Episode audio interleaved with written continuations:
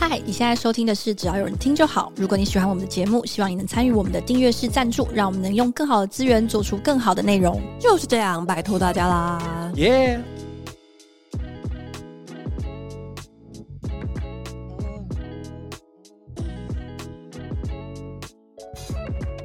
嗨，欢迎回到只要有人听就好，我是佳瑜，我是雅群。嗨，那今天呢，想要跟大家聊聊的是，算是这几年到底有到几年嘛？这几年的显学，近期特别，我觉得。对，就是跟大家聊聊怎么样经营个人品牌。然后这一集呢，我们也跨海邀请到了，就是上称是呃经营这个个人品牌界的大师，没错，左边茶水间的左边 Zoe。Hello，Hello，谢谢两位，今天两位辛苦了，很荣幸能够到你们的节目上面做来宾。哦，不会不会，我们其实就是平常正常的还没下班的时间。对，我们现在录音的时间是晚上八点，然后刚跟左边交流了一下，左边那边比较辛苦，他们是早上八点。对，我们刚刚讲了一下，就想说哦，我觉得好像还是宁可晚上八点，没有办法早上八点，实在太可怕了。对，所以哦哇，天哪，我们现在是一个国际性的节目了，有吗？有吗？哎，想请这个呃，就是左边 Zoe 简单的跟我们频道的听众做一个自我介绍。好，没问题。那我是左边茶水间的 Podcast 节目主持人，也是理想生活设计这个网站这个品牌的创办人。那就像刚才主持人说到的，我目前呢人是住在美国密西根这边。其实我自己经营个人品牌，就是开始做 Podcast，大概已经有五年的时间了，算是说。哇，没想到这个变成我做了最久的职业。那我自己平常在分享的主题是比较有关远距工作、个人品牌经营，还有设计思考这方面的内容，所以自己也有出书。我有两本书，一本叫做《工作必须有钱有爱有意义》，那另外一本呢叫做《启动远距工作，设计你的理想生活》。那也有线上课程，就是有在教设计思考，也有在教品牌经营。嗯，所以你说做个人品牌，或者说这个个人品牌的事业经营，是从二零一七年开始。那那个时候你人是就已经在密西根了吗？哎、欸，其实我是二零一八年开始的。那二零一七年的时候呢，我人是在洛杉矶，就是我其实在加州住了四五年，我搬到密西根才满一年而已。哦，那那个时候的契机，其实的确算是二零一七年开始的，就是我开始在规划内容。可是你说真的。你有想法到你有行动，其实这中间是有一段距离，就是它是有一个酝酿期跟一个 gap。那左边茶水间真正正式上线的时间是在二零一八年。哦，但我觉得这个间隔算是蛮快的，对，才一年，哎，你很你很有行动力，对啊，算是蛮有行动力的，因为我不知道哎，就是有时候我稍微想一想，就觉得啊，好像应该要比较认真来经营内容，然后就这样想着想着。可能五年就过去了，我觉得这个我们这样的状态应该也是很多人面对，不管是所谓大家现在在做个人品牌，或者是像 Podcast 啊这种各种想做的事情，经营部落格也好的一个障碍吧。就是萌发了那个时候的想法之后，像左边就有办法把它落实，所以一年就做出来了。但其他人可能就是啊放在那边就是三年五年。对啊，就是完全没有想要认真开始。就我不知道哎、欸，因为我觉得有时候这个。念头就他就是闪过去，其实也许你也不是真的这么想做，就是他闪过去的原因有很多个，可能是焦虑，可能是羡慕，他离。其实你知道说啊，这是我想要做的事情，或者这是我该做的事情，我也可以去尝试看看。事情是两回事。嗯，我自己感觉是我那些念头比较常出现在比较焦虑的时候。嗯嗯，因为其实刚好我们上我们上个礼拜也跟左边茶水间的 podcast 有另外一个题目的串联，然后那一集我也听完了。然后其实我自己个人的这个有一个感觉是，包括呃，Roy 提到他在换工作、换产业，或者是他发掘自己、嗯。自己喜欢新的工作的模式的感觉，其实感觉都很像，都是他哎，很快的察觉到自己这个特点，然后他就切换。听得好认真哦，对，对吧？有合作还是要认真听一下。然后就是就发现自己这个特点，然后就很快就投入进去，不管是换产业啊，或者是发现自己可能不喜欢坐办公室，所以就觉得要改变自己的工作形态这样子。然后我觉得这个其实对一般人来说不是一件简单的事情。嗯，对，我觉得光是知道自己喜欢什么，然后不喜欢什么，可能在摸索的过程就蛮花时间的。嗯、我很好奇，就是左边是在什么时候开始觉得，呃，我要做个人品牌，嗯、我要经营个人品牌？因为其实如果是五年以前的话，这个词那个时候有到这么普遍吗？有那么普及吗？好像没有，对不对？我自己比较常听到这个词是这一两年的事情，欸，哎，嗯，应该是还比较。哎，其实我觉得这个问题很棒，哎，因为它是有前机可循的，可是它的确不称为个人品牌。嗯，您记不记得大概十年前红的东西叫做部落格？对对 对，十年前无名小站还在吗？啊，还在吗？我不知道，可能可能不在了，可能不在了。在十年前的话是二零一二，对啊，还在吗？就算还在，好像也没那么常在用。好吧，好吧，应该还在，还没收啦。对，嗯。但是我其实以前也不知道啊，也不知道哦，有个人品牌这种东西。可是我一直以来都蛮喜欢创作，蛮喜欢写文章的。那。我一直都有在想，说我有没有办法作为一个内容创作者？可是以前这个 term 也不在，哦、就是也不会有人说我是 content creator，这这不是一个职业。毕竟那时候也没有 YouTube 啊，布洛克，然后对 对，布洛克这些东西，我其实，在最一开始的时候都懵懵懂懂。那真的比较有具象的雏形是，嗯，我大概是在。其实大概就是十年前左右，那那个时候我是一位可能大三生吧，大二大三生。那就像是那个刚才就是雅群有提到的，我其实，在那个时间点有一个比较特殊的经历，是我读夜间部，所以呢，我比大部分的人都还要早进职场。那那个时候的我呢，就有发现，我其实很想要尝试在咖啡厅工作，跟在嗯在家里工作的这种感觉。但是我对那时候的这种职业的认知只有 SOHO 族，就只有自己去接案的 freelancer，然后我也不知道还有什么其他的东西，因为那个时候其实远距工作也不流行，嗯、所以在我的心里面，我一直在想说有什么样的方式可以去支撑这样的 lifestyle。我可能有想说，哦，我未来也许就是开一个自己的小工作室，然后做一些设计案，因为我过去的背景是一位设计师。可是我其实也一直在寻找，就是成为一位部落格，成成为一位部落客。其实这个点子也很吸引我，就是能够发挥自己想要发挥的，能够说自己想要说的，分享自己想要做的创作内容。大概是在那个时间点，可是那个时候好像我自己的就无论是说专业能力啊，或者是说你对于内容上面的熟悉度，对于社群媒体的熟悉度，这些东西 都很弱。所以呢，自己可能就是也有尝试了经营一下个人品，呃，应该说部落格。那个时候，呃，嗯、完全没有成绩啊，就是也没有人听，也没有人看到。那大概是在二零一六年的时候，我因为在美国工作实习，因而接触到 Podcast。是在那个时间点，我才开始就是懵懵懂懂的听说，诶，有一个东西叫做 personal brand，然后这里美国这边很流行所谓的自媒体，就是那种自我创业，你是一个 solo entrepreneur 这样的一个生态。到我那个时间点，我才想说，嗯，这是一个，就这是一条出路吗？这是一种职涯吗？因此，二零一六年慢慢的开始去研究吧。所谓的研究，其实就是当听众。然后当学生、嗯、当了一阵子，到了二零一七年，我才觉得说，OK，我来试试看。为什么会想要从 Podcast 这个管道就是开始，还是说你是只是从 Podcast 里面听到哦，这个个人品牌或者是自媒体经营的这个概念？诶，其实它的原因还蛮综合的。因为老实说，我自己很喜欢的媒介是啊、呃、文字，嗯，我一直来都喜欢写作嘛，嗯嗯，所以其实我也不排斥用文字的方式。那个时间点，我觉得跟大部分的人的其中一个考量点都一样，就是时间。就是我平常也有正职，然后写部落格、写文章，其实是花我很大时间的。嗯、那这个也包含影片嘛，就是我自己也没有时间录影片，然后剪影片、上字幕等等之类的。那这是第一个考量点。然后第二个是，其实我自己的应该说生活形态啊，是我可以从早到晚一直听 podcast，就是早上开车听，然后洗澡的时候听，晚上做家事也可以听。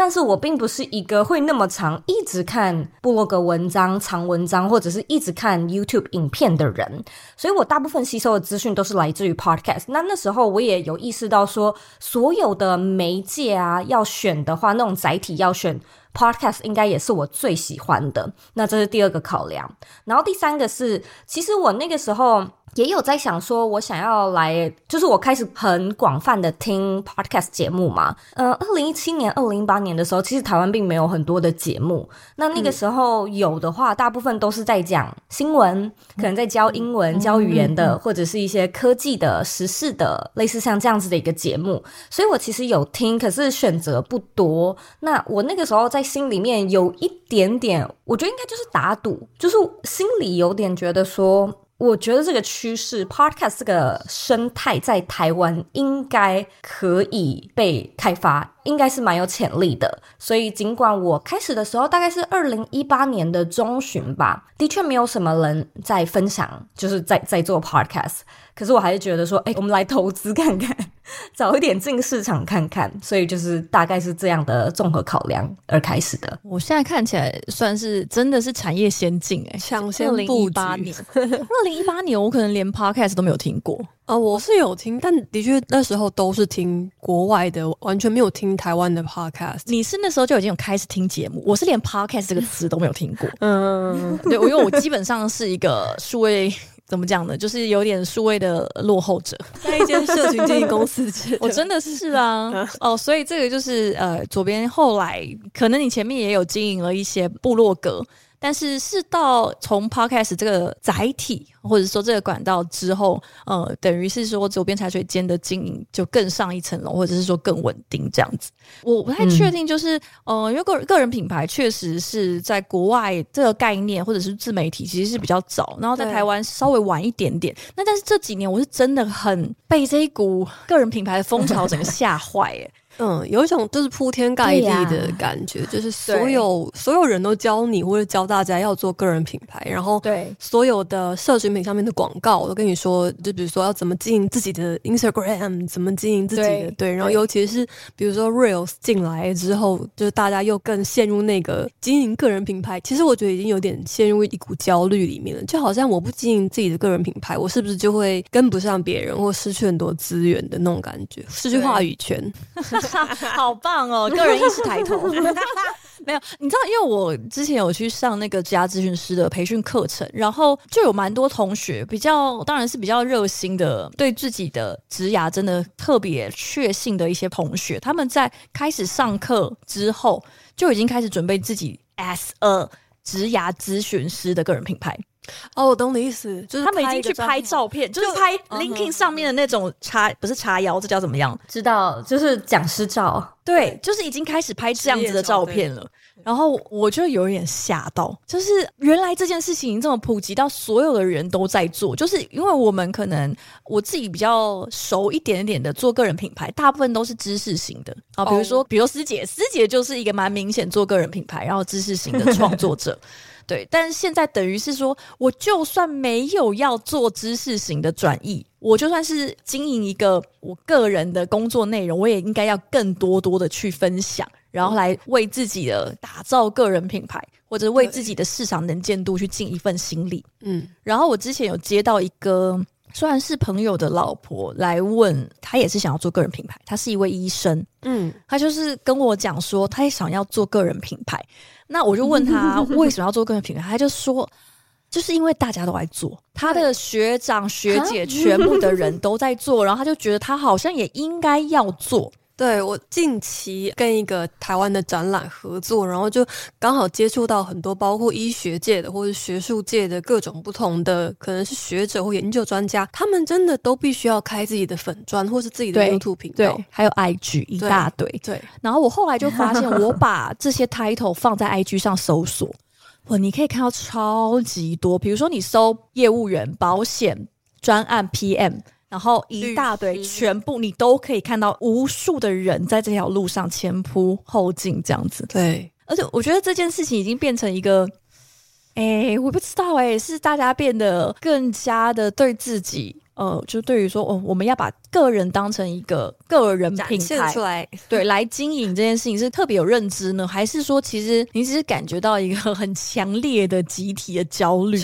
然后推着你一直不停的去追赶？嗯不知道肉姨怎么看？有你有这样的感觉吗？就是我们台湾的现在大家都强调要做个人品牌这件事情。有啊，很明显啊，超级无敌明显的。而且我觉得其实 Podcast 就是一波跟个人品牌还蛮重叠的趋势，嗯、也就是大概是二零一九、二零二零年吧。就台湾我们称 Podcast 元年是二零二零，就是对对对，差不多也是在那个时候，个人品牌这个词抬头。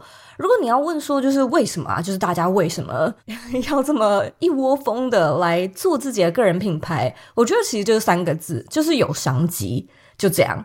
那我觉得大部分的人呢、啊，对于就是有商机的事情，其实每一个世代就是都会有嘛。例如说，我记得我曾经就跟我爸妈聊过，好像他们那个年代很流行的是小吃摊、夜市小吃摊。啊、oh，就是、嗯，所以就是他们可能那个时候的年轻时候流行是，哎，大家都有一个摊车，哎，我是不是也要有自己的一个摊车，卖个糖葫芦，卖个玉米这样、哦？我是不是也应该要有自己的车轮饼摊车？我就不用去跟人家买了。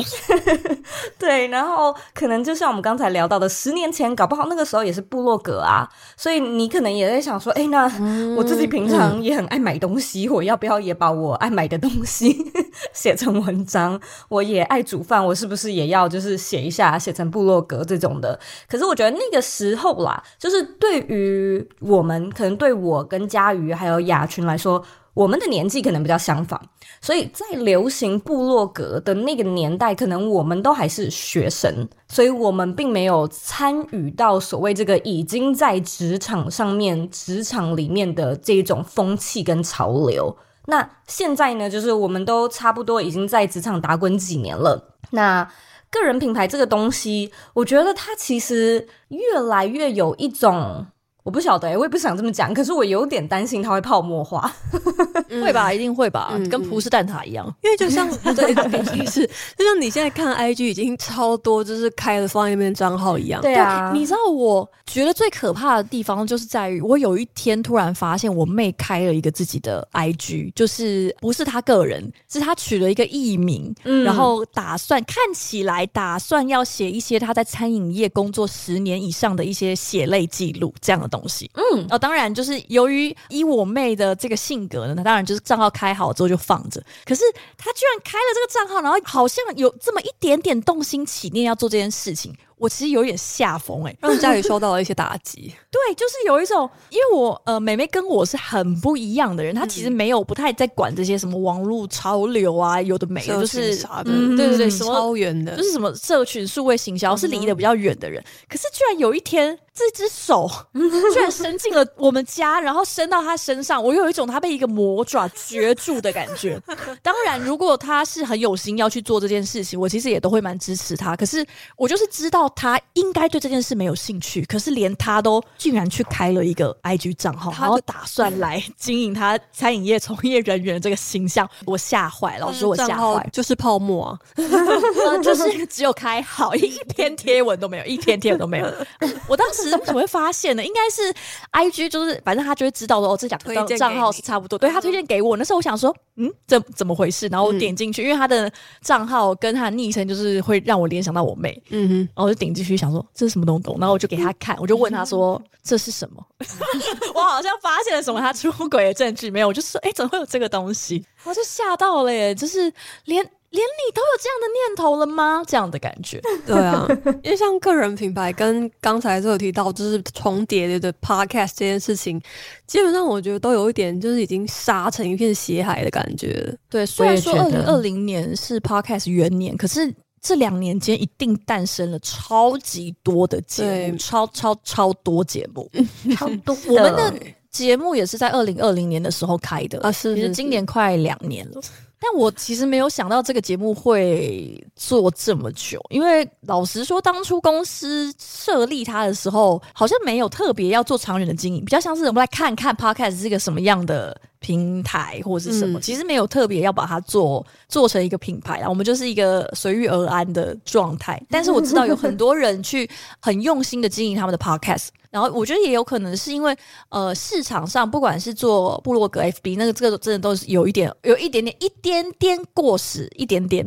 那做 IG 的话，因为它的平台的形式受限，其实有很多有意思的内容是不太好被吸收，或者是不太好被转译然后传播的。对，像我觉得现在有稍好一点，我也比较常在 IG 看到长文了。嗯，但是在两年前，我其实真的都会觉得。在 IG 写长文其实蛮怪的，真是一个就是怪胎，不想管大家怎么看你才会做这件事情，就还是以美美的图为主。但现在真的不是，现在就是已经完全不一样了。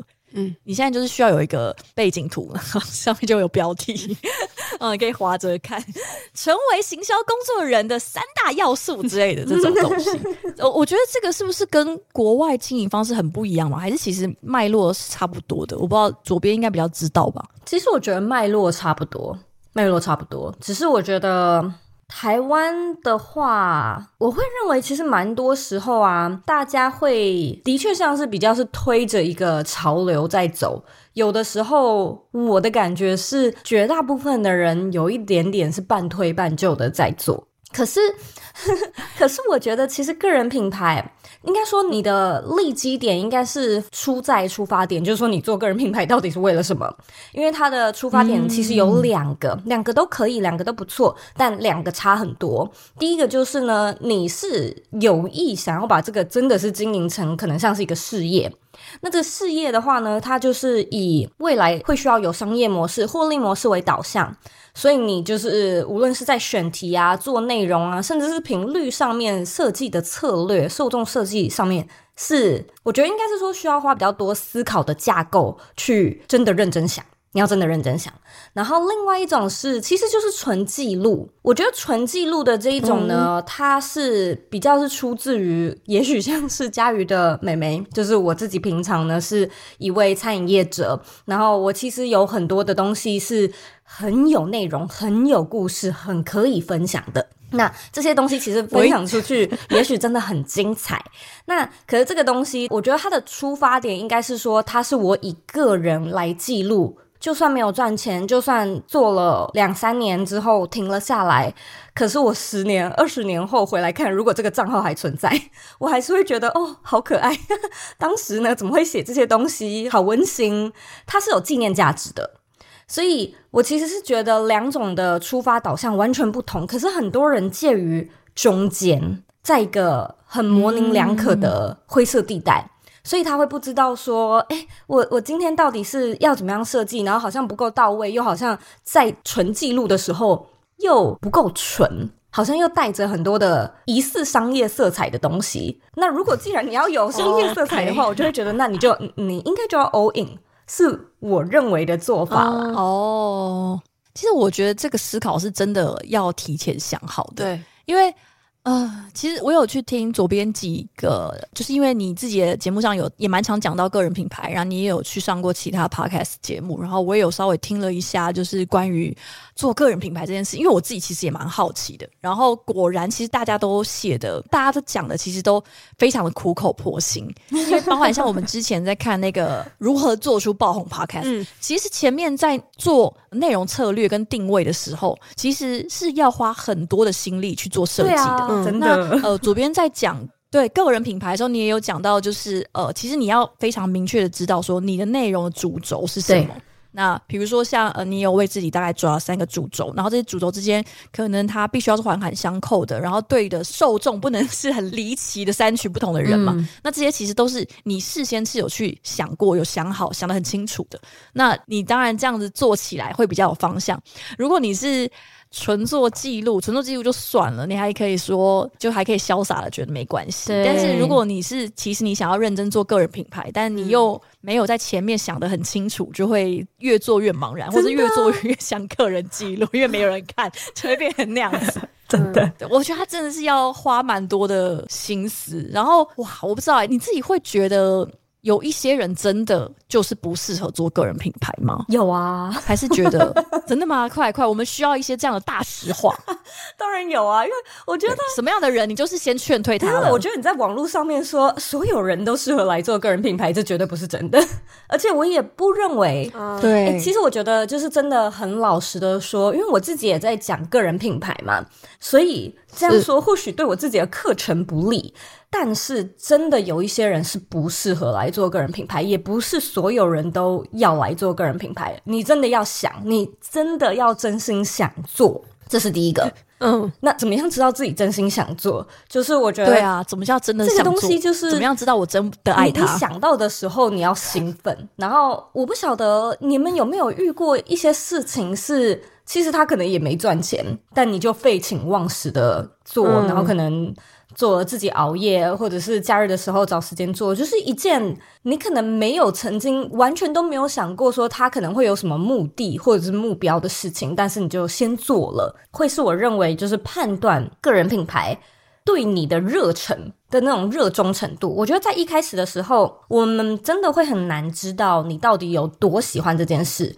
很多事情真的都是试了有成果，试了有好的感受，然后试了心里面有加分，越来越喜欢。所以，如果说你在最一开始的时候，至少能过那种，诶，你不太在乎目的，然后你单纯的觉得我就是很想试试看的话，那。会是我认为可以的一个起头点，但其实个人品牌它，我觉得它有一些特质是很难去避免的。例如说薪水的部分，就是很多人可能会在一开始的时候把个人品牌当成是一个赚钱的工具。我觉得个人品牌绝对有商机，有赚钱的潜力，但是它不快，它真的不快。所以，如果说你是什么现在有欠债啊，嗯、然后好想要赶快用个人品牌来 来卖自己的线上课程，赚到来不及了，第一个一百万，呃，这个真的是，如果说你能够在半年以内达到的话，我觉得这是很快很快，通常很难，嗯哼，尤其现在的竞争又这么激烈，所以如果你是什么短期内想要暴富，就是嗯变得很有钱这样子，可能个人品牌是没有办法的。但是呢，它是一个蛮具有长尾效应，嗯，所以你需要有耐心。你可能前三个月呢是没有什么、没什么声量、没有什么观众的。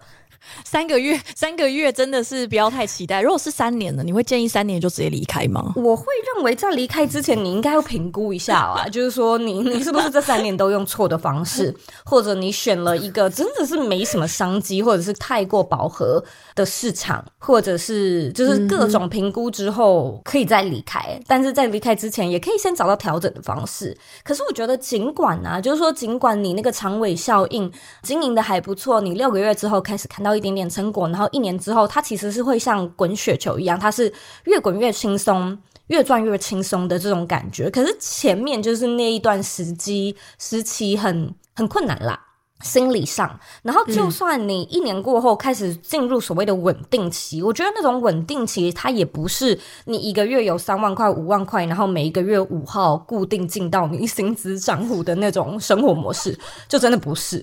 他的薪资呢的浮动有的时候是很大的，它会有所谓的品牌旺季、嗯、淡季，然后可能销售啊、嗯，或者是不同的，就是你这个月的跟下个月的薪水可能会落差很大。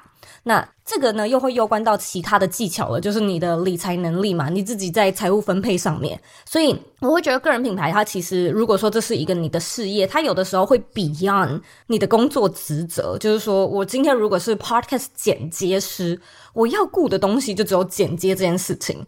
可是，如果说你是一个个人品牌经营者，你可能未来还会有一个小的团队。就算你只有两个人的话，这个也会牵扯到财务啊、管账啊、人事成本啊等等之类的东西，所以它是很全面的。因此，我会觉得其实个人品牌它，我我是觉得任何东西都学得来，但是你应该要有一个心理准备，是他会不断的，嗯，要求你。要去学一些你可能完全没有接触过的东西，会计呀、啊嗯，或者是领导能力呀、啊嗯嗯，业务开发能力，找新的来宾，谈新的合作，写合约、法条等等之类的事情。所以很多人他如果特质上面是那种比较喜欢在专一领域深耕，然后耕耘的很就是很专业的话，我会觉得这样的一个 lifestyle 是超级无敌 overwhelm，就是你要顾的面向太多元了。因此，如果说你的性格是那种比较喜欢你喜欢这种哦，我今天去做一下内容创作，我明天去就是业务开发一下，然后我后天呢就是做一些别的事情。我觉得个人品牌适合，可是的确嘛，不是每一个人的性格上面都喜欢这样的一种比较快节奏啊，或者是比较杂。简单来说，真的是蛮杂的一个工作跟生活形态。我觉得，因为做个人品牌其实也蛮像创业的。然后我之前其他的朋友就有跟我说，对于一个没有资金的创业人、创业的人来说，就是你必须要去学很多很多的技能。跟很多很多，其实你不喜欢的活，因为你没钱，除非你就是你一开始就可以哦，我做个人品牌，或者是我要成立某个其他东西的品牌，但是我一开始就超爆他妈有钱，我可以帮自己请会计、请业务、请司机，然后全部都用请的，然后你就只负责核心，你唯一有兴趣的。那不然正常情况下就是无少也见，故多能鄙事。是，对。然后我有一个很深刻的，就是很深刻的体悟是，当你在做个人品牌也好，或者是创业也好，就是如果我们广义做个人品牌，其实也算是一种创业。就是你千万不要为了省钱，就是发出去给比较不专业的人。你宁可自干，自己拼命的摸索，然后做到一个抗战。嗯，我觉得都会比。你就是，比如说凹一下你什么家教学生的弟弟啊，用五百块帮他叫他帮你做这个做那个，对，就是你可能想说你省点钱找一些稍微会的人，然后硬凹他，对，然后你就觉得他好像至少他会做，但我又不用给他太多钱，我觉得。千万不要有这个想法，因为这些后面花的很多会是你的时间，就你无形支出了很多别的成本或者是牺牲，就你真的不如自己好好的把这一切都挺起来。就算你没有办法真的做的超强，你可能也会做比蔡教学弟弟好。对，你要了解到一个一个 level 吧，了解到一个程度。对对，这个我觉得是蛮重要。那，我想问，肉，你会觉得做个人品牌，因为可能因为我现在看到比较多的个人品牌经营者是同一个类型，你会觉得他要有很强的所谓那种内容转化的能力吗？就是如果你真的不擅长把一件事情说，或者是写，或者是讲，或者是怎么样，就是你真的不是很擅长这件事情的话，那你可能就不适合做个人品牌，还是他有别条路？比如说，也也许有一些人学识渊博，可是他就是讲话跟你微积分教授一样哦，然后写字也跟微积分教授一样，嗯，或者写字像医生，就我不知道。等一下，这好像是两个不太一样的面相。对，就是如果他真的是他很强，但是他内容转化能力就是非常烂，怎么哪一种都很烂，就是也不会写文，也不会做图，然后讲话也 maybe 结巴，也不太会拍影片。嗯，那他还有做个人品牌的路吗？还是就没有了？诶，那这个人我们前情提要一下，这个人他的目的是希望个人品牌未来是他的一个获利模式吗？收入来源吗？对对，他他想要做这件事情，那那就那他就要考虑市场性啊。所以就是说，市场性的话，oh. 其实我觉得也不是无药可救，就是说看他的那个 受众对象嘛，就是他今天讲的这一群人呢、啊，嗯、你说他如果知识渊博，可是是讲的东西文绉绉，那如果他的对象呢，如果他的对象也是他同领域的人。也许对那些同领域的人来说就不会文绉绉，他可能就是就是在那个很专注的医学领域，那他的市场可能就是走深而不是走广，也就是说他可能面对的受众，嗯、也许啦，他后来的获利模式是演讲，他可能演讲都是走那种学术单位型的演讲，演讲给专业人士听的，然后他的演讲费收很高，虽然场次不多，但是这种也是一个获利模式嘛，或者他。可能提供一对多或者是一对一的咨询，或者是那种比较给专业人士的 workshop 之类的，这或许也是一种。所以找到你的受众是一个方式，就是说熟悉自己的特质。也许你讲话的风格是这样，文字的风格是那样。那找到开发一群，就是我们所谓的臭气相同嘛。类似的受众是一种方式，但另外一种方式是，如果你想要走比较流量市场的话，那大众化就是必要的嘛。就是这个大众的市场性，你必须要把门槛降低，不然就是你就是隔绝掉大部分的人，因为大部分的人都听不懂，以及跟你的内容没有共鸣。那你的如果说你的内容不是那么的精准的话，我觉得他在投射的那种，应该说我们所谓的行销漏斗嘛，就是第一层，他如果来的人就不够多，量就不够大，那他势必转换就很难。嗯，那如果他不是说他讲的主题比较精准，他是真的讲很烂呢？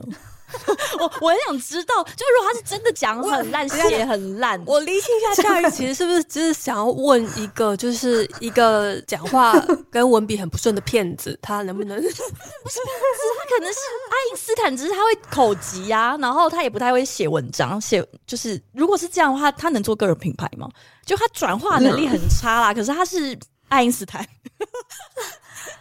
就是因为我觉得这两件事，因为非常刁钻。我自己觉得，我有时候看个人品牌，我会觉得不是所有人，就有一些人是他很会讲，他很会做出很炫炮的内容，可是东西妈的超浅。对啊，有一种人是这样子，但他会有受众。我觉得这个哦，所以你在说另外一个反面的例子是不是？对，他就是他其实很赞，可是他每次跟你讲话，你都听不懂。哦，我觉得这个东西他完全就是，还是他应该好好上班。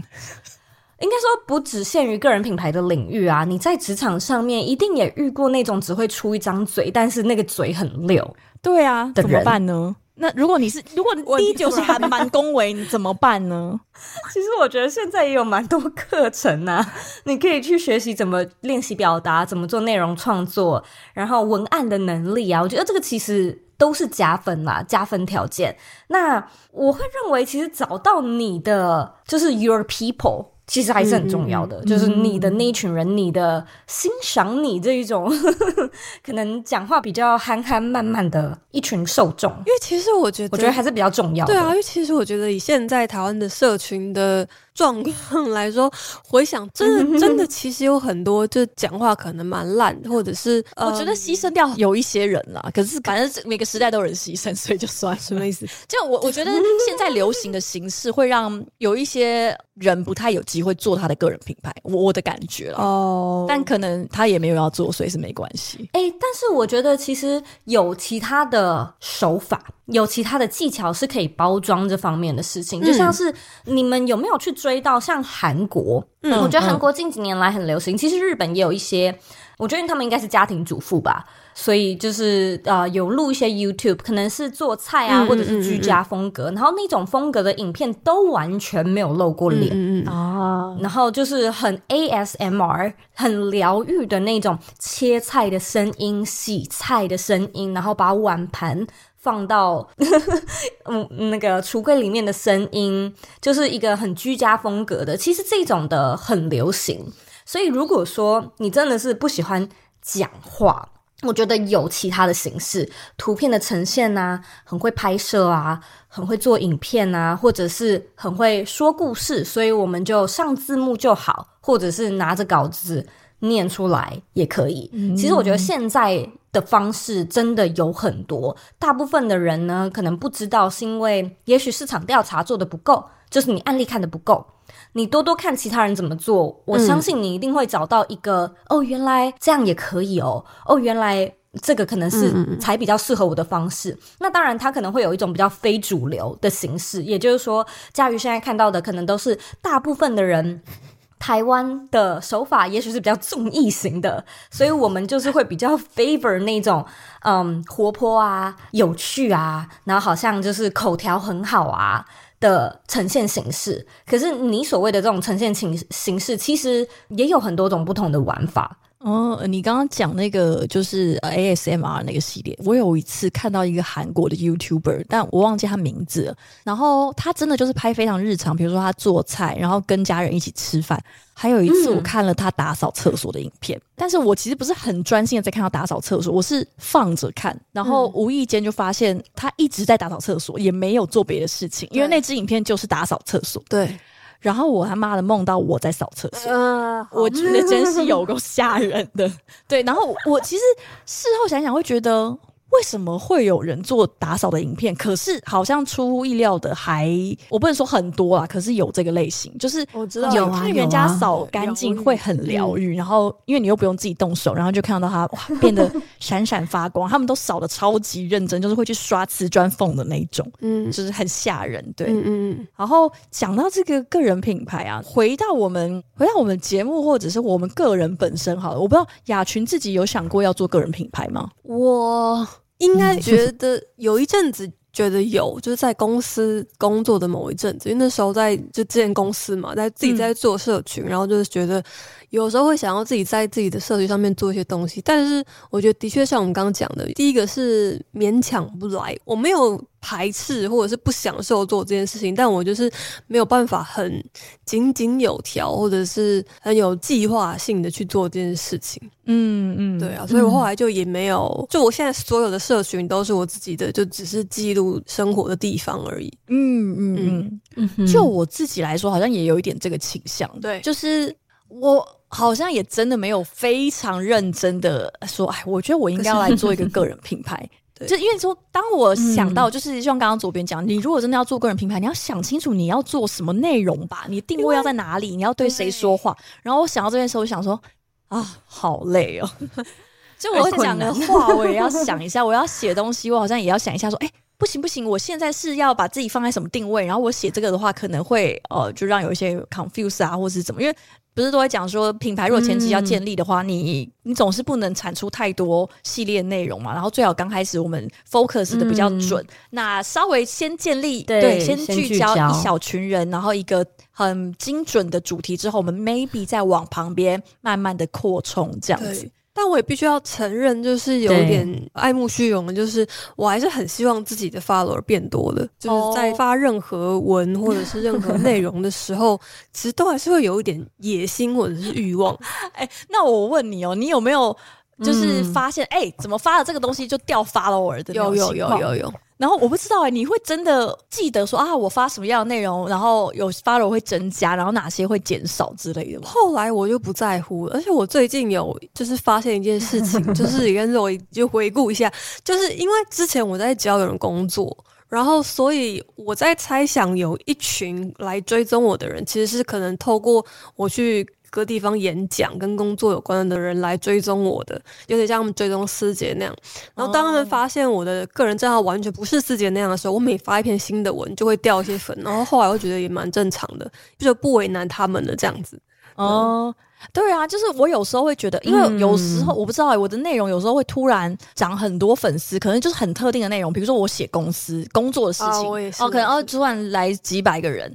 然后呃，如果我是写很文学类的东西，会突然来几百个人。可是这两群人他们会打架，就是我如果之后我再发一些很心情文的时候，哎、哦，这些想看广告创业什么创意的人就会离开。那如果再发一些商业的东西，有时候人就离开。我发自拍照，有人会离开。妈的，你们都走好不好？就是我会觉得，可能是因为我没有去做一个，比如说新的频道还是账号吧，所以他们可能会有一点打架。像我最近做了一件事情，我是我开了一个新的 IG 账号，然后。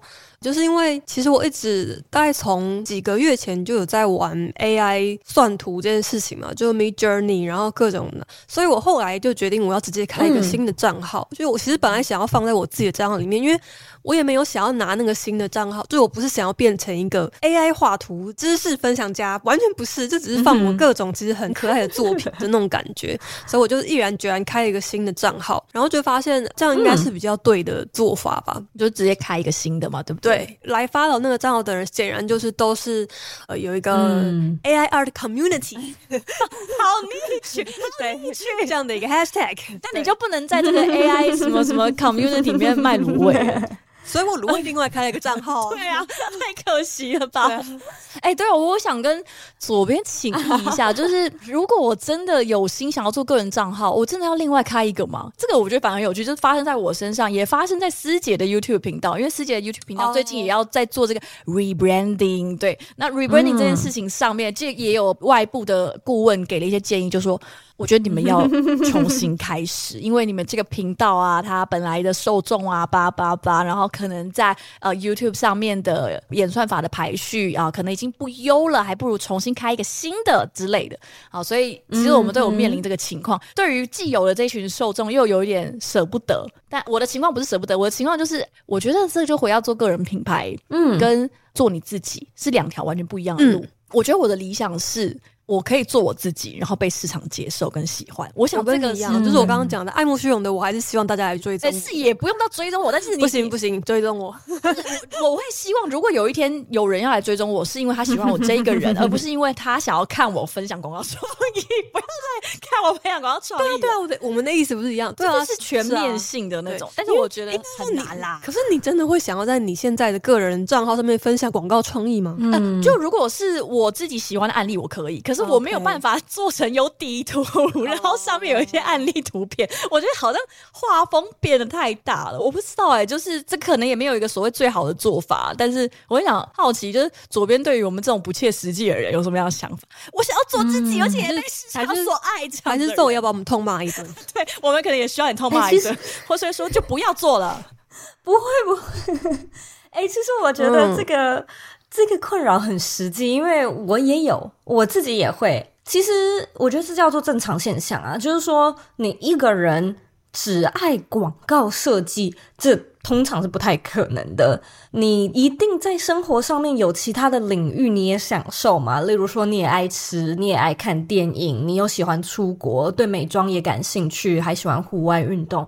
有的时候你其实自己在，我自己在经营个人品牌的时候，我对于定位是很明确的，就远距工作嘛，或者是品牌经营、设计思考。可是我有的时候也蛮喜欢下厨的，然后我最近就是刚买了房子，所以我有很多整修的东西，然后我也很想要拍一些就是房屋整修的影片。我怎么想啊，都跟我现在的品牌没有关系。那。我其实觉得这个问题啊，我们会回到受众身上。就假设你今天在追踪一个美食的频道好了，结果他突然之间分享，我也不晓得，他分享什么？嗯、就是他分享一个可能跟食物完全无关的内容。你身为受众，是不是一开始也会觉得，诶，怎么有点奇怪这样子？所以其实我觉得完全是站在受众的立场去考量到这件事情。但是呢，其实。我们在个人品牌的定位上面，我会觉得有两种方向。第一种方向是依主题，依主题的话，我喜欢称之为顾客市场，也就是说，我的主题就是在分享广告创意，我的主题就是在分享 AI 算图，所以它是一个明确以主题为主的。那另外一种呢，我可能会称之为流量市场。流量市场呢，简单一点来说，它比较像是可能网红，也就是说，我今天的内容是 based on 我这一个人的 lifestyle，所以像我觉得 Blair 就是一个很好的例子。不知道你们知不知道 Blair 左撇子，或者是有一些其他的 YouTuber，可能他有更多的东西是他分享他自己在旅游上面的生活，或者是生活上面的心得，那他的东西可能比较杂一点。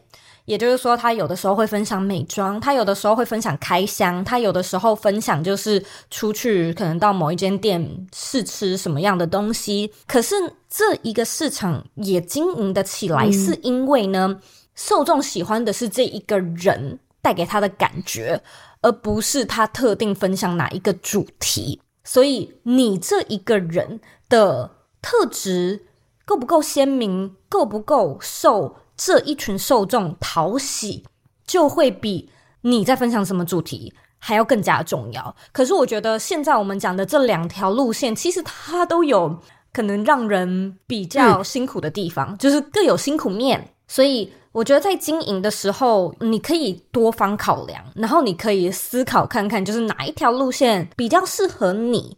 因为我面对到的是，我觉得顾客市场比较好做，也就是说有一个专一主题，那那个专一主题很多时候是我们的兴趣或者是我们的专业，所以我们有脑子里面有很多就是关于广告创意的东西可以分享。那因为这一群的主题又够精准，所以它做起来以及它变现的速度是快的。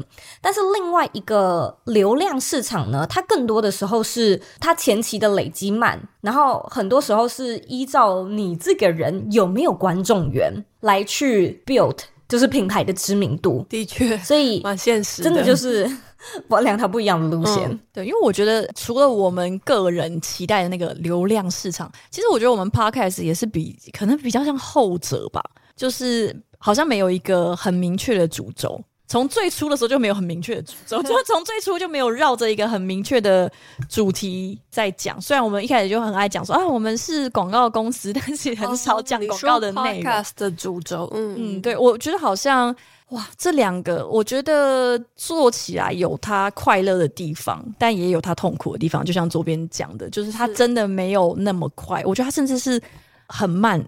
然后慢到那个踏实感也会被稀释掉，我真的有在做在对的事情上吗的那种感受。嗯，嗯而且对，嗯，因为我会觉得，其实，在最一开始的时候，你的受众如果不精准，就是说你的主题有很多，其实的确就是对于受众来说，那个信任感。跟对于你的熟悉度，还有对于你的辨识度，我觉得应该就是辨识度会很困难的。觉得说，哦，我今天想要听这类型的主题，嗯、我就去听。只要有人对，完全不知道你们会怎么样跟别人推荐。对，除非除非什么，除非就是大家非常喜欢嘉瑜跟雅群，你知道吗？就是说主持人的特色啊开始出来了，那这个时候就会变成你们开始走的比较像是我刚才后者讲到的。也就是说，你们的特质讨喜，你们开始经营起一群你们的粉丝。那这个时候呢，因为观众喜欢你，因为听众喜欢你的这些特质，所以他们就更可以接受你们分享一些杂七杂八的内容都可以。嗯。我突然想到，就是很久以前有一个听众就跟我们讲，他怎么样推荐他朋友来听我们节目。就一般我们比如说推荐大家去听某某 podcast，就会说，哎，我最近发现了一个在讲什么的 podcast 之类的嘛。这个说说书的 podcast，对对对，嗯、说投资的 podcast，对，就是很明确可以知道说，哦，他是讲什么的，是用主题式的推荐。但那个听众跟我说，他就是跟他朋友说，哎呀，就有一个 podcast 要推荐他朋友，然后他朋友就问他说，嗯，那是一个什么样的就是频道？然后他跟他说，呃，嗯、呃，然后他说他一时完全不知道该怎么形容。然后最后他说，就是那个主持人会在外面贴眼睛，什么？因为我有一个小小的嗜好，就是我随身会携带那个文具店的眼睛贴纸，我自己后面贴双面胶。然后我走在路上看到一些我觉得它很适合长出眼睛的东西，我就会去贴。但我没有每天都在做这件事情，因为有时候我会忘记。那有时候我也没有看到我真的觉得适合做的事情。但我有一个这样子宇宙那样子吗？对，嗯、我跟你说，我比他早 早很多，早很多。就是我大概差不多三三年前在做这件事情，好然后零零星星的在做，然后他居然用了这个去跟他朋友讲。对，就是有一个主持人，他会在外面听眼睛，就这完全听不出来内容在讲什么。对，他到底在讲什么？我很高兴，很感动，但我也很震惊。对，我这什么意思啊？对，真的会有人听到这个想听吗？我不知道，这超怪的吧？对，现在就会觉得，哎、欸，主持人听起来有点奇葩，那可能节目也蛮奇葩的啊。对对，哎、欸，如果从这一点切入，我觉得他讲的是很合理的，是的，他也也有充分的描述了。嗯，对我其实，因为我们在之前，我跟雅群有看过一本书，叫《如何做出爆爆红 Podcast》。他书名翻的很、嗯、太工具书了，对对，我觉得他内容是有深度的。嗯、然后他其实里面也就讲到说，你的节目必须要让人家可以跟其他人介绍，就是不用介绍，你至少要能够用一句话讲完你这个节目在讲什么吧。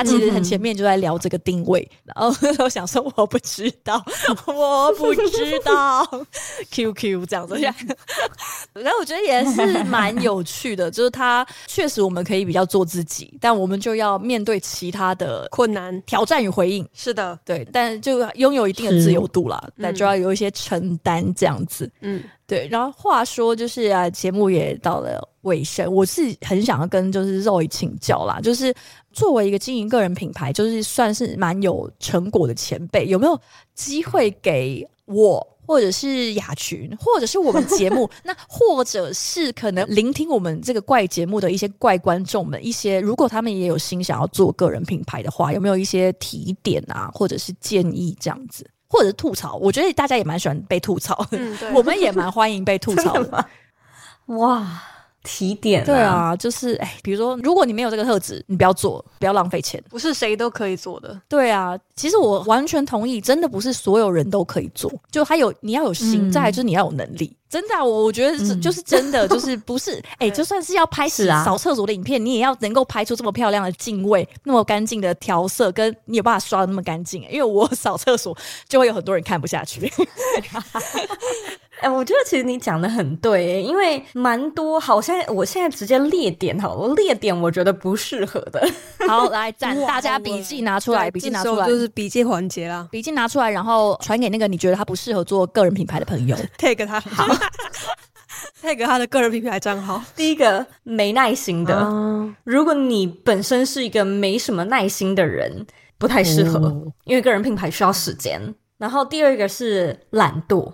如果你不太爱做功课，因为我觉得个人品牌需要做很多功课，包含刚才佳宇讲到一个很棒的例子。我今天要拍扫厕所的影片，其实我也不是一个镜头这样子，我脚架架着，然后在那边看我刷厕所刷三十分钟。其实它是有很多的镜位，你要去看说哦，它是怎么分镜的，然后它是不是有一些故事？因为有的时候它可能会有一些字幕，然后它的故事呢是有带到整个扫厕所的一些整个情境。太认真，太认真了。所以你有没有那种 对分析的能力？就是人家怎么做啊？你市场调查必须要做得够足。那我觉得这个是前期的很多功课，真的。如果呢，你太懒惰的话，我觉得在前期的这一段期间，你会很挫折，就是你会很受挫，你会觉得说，哎，为什么我就是这样做，一直都没有成绩？因为靠直觉来做，已经不是一个有效的策略了。嗯靠直觉做事情，我觉得它比较是在一个如果竞争没有那么激烈的话，就是说我开始的时候真的是幸运。二零一七、二零一八年，因为没什么人做 podcast，所以在那个期间有点像是说你怎么开始，大家都觉得新鲜，oh. 所以你就算选主题做的不好。可能主题杂，大家也会觉得，哎、好奇特的一个节目哦，好奇特的一个平台，那个是当时的一个红利。可是现在不是，我觉得在一个竞争越激烈的市场，你就需要做越多的功课，就是 case study 啦，你案例分析别人，去研读市场上怎么做，然后那个他就会去攸关到说，你对于自己的市场定位点、市场差异化，你可以怎么设计。所以它其实有它困难的地方，那你一定要勤劳，你要愿意去做这些功课，你才可以比较看得到自己的成绩，以及在比较短期内。就如果说你是一个超级无敌有耐心的人，你愿意花前两年的时间，就自己慢慢的摸索，然后透过实际去做来得出一些心得的话，也可以。可是如果你没什么耐心，然后你想要在有效的时间内，有些成绩，那就代表你前面的功课要做足嘛，所以这可能是第二个。然后第三个，我觉得其实跟耐心也很相关，就是续航力啦，嗯，就是你能不能够对这件事情持续的坚持，而且够自律。这所谓的够自律，可能就是产出的频率固定啊，呃，其实也不一定要固定，但至少是要频繁的产出嘛，以及很多时候，尤其我们在刚开始在品牌还没有获利的时候。你是白天会有工作的嘛？嗯所以就等于说你在副业兼职你的个人品牌，那你的时间管理管理能力也很重要啊。就是你业余的时间有没有办法督促自己，假日的时候呢，有没有办法就是花比较长的时间深度的做内容创作？我觉得这些都很困难。所以以上这些你要有耐心啊，你要勤劳，你要愿意坚持下去，你要自律，知道怎么做时间管理，这些东西我会认为它是一些基本条件，嗯，就是你一定要有这些基。基本条件，但是很多人可能听到这边就觉得说、啊、睡觉喽，我就没有。哎、欸，其实真的很难呢，都很困难，所以我还是会认为你先来试试看。Okay. 因为其实啊，呃，像我就知道有一个数据是在二零二零年开始的台湾的 Podcast，到了二零二零的年底，有四成已经停播。嗯那这个数据可能现在有改变啦，只是我们就知道嘛，就是很多人都是开始了，然后就 没有想要继续做下去，就停更了这样子。嗯、但我会认为。很多时候你真的是试了才知道嘛。嗯，就如果你你至少试了，然后发现天哪，我真的是一个 我做不到，就现在不是一个对的时 机点。嗯、我现在就是做不到，也没关系，你可以就是之后也许过几年再来也没问题。我觉得很多人他担心的是那种，我现在就错过了商机，对啊，我就是错过了这个大家都掌握到的机会，焦虑，我没有把握到这个机会，我是不是被市场给淘汰了？其实我觉得也不是，因为在十年多前，可能 Facebook 刚起来的时候啊，很多人都开始。就会想说，哎，我是不是也要有一个东西叫做脸书？我是不是也要去申请我的 IG 账号？我会认为是，但是呢，你会发现，尤其是我搬到美国，我认识很多人，很多很多人，他可能是连 social media 一个都没有的哦。那你说那些人过得不好吗？其实也不是啊。所以你看到的是一个片面的 lifestyle。嗯。我觉得世界上，如果说你真的是很焦虑、很焦虑的话，现在也开放了嘛，可以多多去旅行。居然导向这样的结论，没错。这一集我们有跟台湾虎航，没错，这一集我们没有跟台湾虎航合作，但是我们很想要。对啊，因为我觉得其实旅行啊，你你可以看到有一些人原来是这样子生活，也许有一些人他在农场里面，嗯、或者有一些人他就是过着嗯、呃、航海般的生活，然后你就会觉得这个太奇特了吧。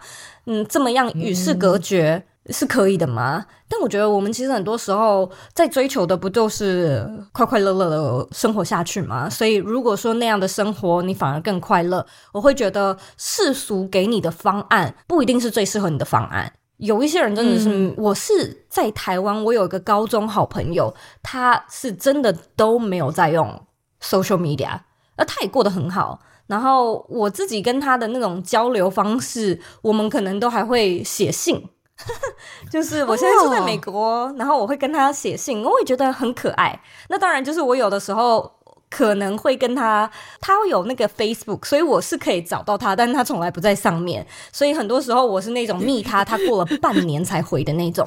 但如果他有回的话，他可能会一次给我更新这半年来他过得怎样的一个很长的文字。或有的时候我们会写信，oh. 所以其实我觉得方法很多。我们真的不用眼前只局限于你所看到的这种市场上面大家流行些什么。你可以很反骨啊，你可以什么样，就是都不跟风。那如果在这样的情况之下，你还是可以打造出自己理想中的生活，我觉得那才是真正厉害的方式。嗯，对，因为我觉得我们现在。所有的人，当然我不会说是呃每一个人啦，但就是蛮多人之所以开始做个人品牌，其实包含我自己在内，我觉得更多的时候就是被那种焦虑，或者是羡慕，或者是朦朦胧胧，不太确定是什么样的东西被推着走，嗯，然后让你有这样子的一个念头，就觉得说，哎。我如果不做个人品牌，我是不是错过了什么？或者是我如果不做个人品牌，我是不是其实对自己的人生是比较没有想法，甚至是比较呃懒散的啦这样子？但我觉得你之所以会有这样的想法，完全就是因为你置身在这个讯息市场中。那这些人销售这样的念头给你，他们是有自己的，每一个人有自己的立场，然后他们自己经过了非常多的计划，或者是经过很多的努力等等。对，就是你看到的路绝对不会是唯一的一条路，嗯，就是市市面上有太多你看不见的，很也许很适合你的路也不一定。那我觉得今天请左边来，就是来告诉你说，首先你要做个人品牌的话，你还是要先厘清一下，你到底是不是真心想做，还是你只是被就是我刚刚讲的这些焦虑 推着走。那再来是好，假设你真的想做，你真的有能耐做下去吗？你知道开始的第一步要做些什么吗？那如果你不知道的话，你可以去 搜寻左边茶水间，因为搜寻只要有人听就好，没有办法带给你这个。对，然后再来就是，如果你真的开始做了，就是如刚刚左边分享的，你必须要很自律，很有耐心，续航力够强，你才有办法在这一条路上。一路找出适合你的生存之道啦，嗯，我觉得会像是这样子。但我觉得，也许你会想要说做自己就能够被市场接受或者是喜欢。我觉得你可以有这一个念头，但是不要把它当成是你人生的唯一，嗯，就是不要让市场的价值或者其他人的价值来决定你怎么衡量你自己，嗯，你怎么把你自己放在这个市场上，或者是放在这个世界上。那我觉得这样子可能才是真正的经营所谓你个人品牌。或者是你的自我认知比较好的方式。好，那呃，今天就感谢左边跨海相助，来我们谢谢聊聊这个个人品牌这一集。不会不会，我还是觉得你比较辛苦。对，可以开始美好的一天了，可以去吃 brunch。还有在流行吗？谢谢你们，感谢感谢。我现在实在是因为刚起床太邋遢了，不然我也想。哎呦，对，我今天都还没有开视讯，没关系，太早。我跟你说，我那么早录音，不要说开视讯，我整个是锁喉的状态，而且会有非常多，对，会有非常多鼻水、鼻涕之类的。好，谢谢你，谢谢，谢谢，谢谢你们，拜拜，拜拜。